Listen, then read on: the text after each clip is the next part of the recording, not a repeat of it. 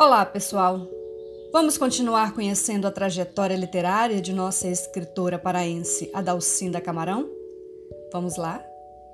Adalcinda colaborou com publicações na revista Amazônia, que era de edições mensais. Essa revista teve sua primeira publicação em 1 de janeiro de 1955. Já a primeira publicação de Adalcinda nessa revista foi no ano seguinte, em maio de 1956. Na seção Páginas de Versos Antigos, a Dalcinda publicou o texto Poema. Notamos que o próprio título já faz uma menção à ideia de publicações antigas. No corpo do texto de Dalcinda é possível notar um ar simbolista, no qual a Dalcinda apresenta contestações inquietações, questionamentos, sentimentos de injustiça. Poema. Se ele veio da luz, eu de que vim? Se ele veio da luz que iluminou o primeiro instante da fecundidade, onde está que não desce para consolar a terra que chora e todos os elementos que juntam-se à minha dor? Eu sei que sou água viva que corre no fundo dos canais esquecidos.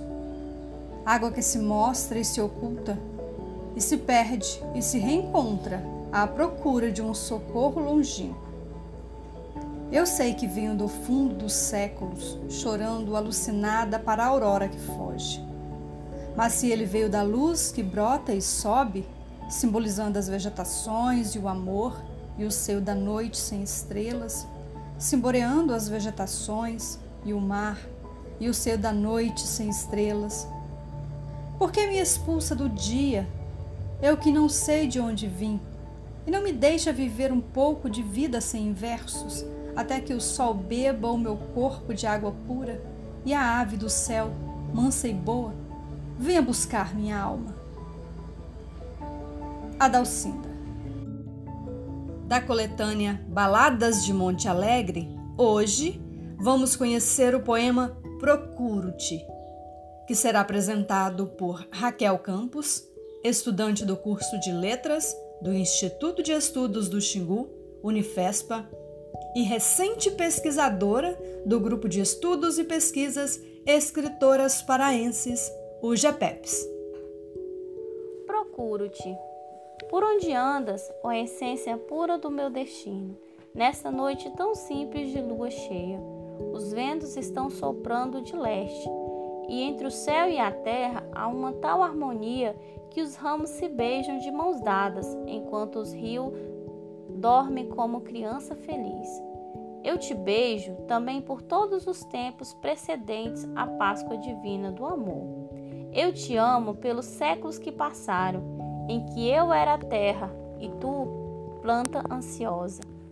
Eu te espero e te chamo pelas grandes distâncias do desconhecido e ausente. E sinto-te no meu tato como saúde no meu corpo, orgulhoso de ti. Eu bem sei por onde andas, ó pura essência da minha vida. Os ventos regressam cansados dos mundos à tua procura mas diante de mim, pasmado, subitamente exclama o teu nome.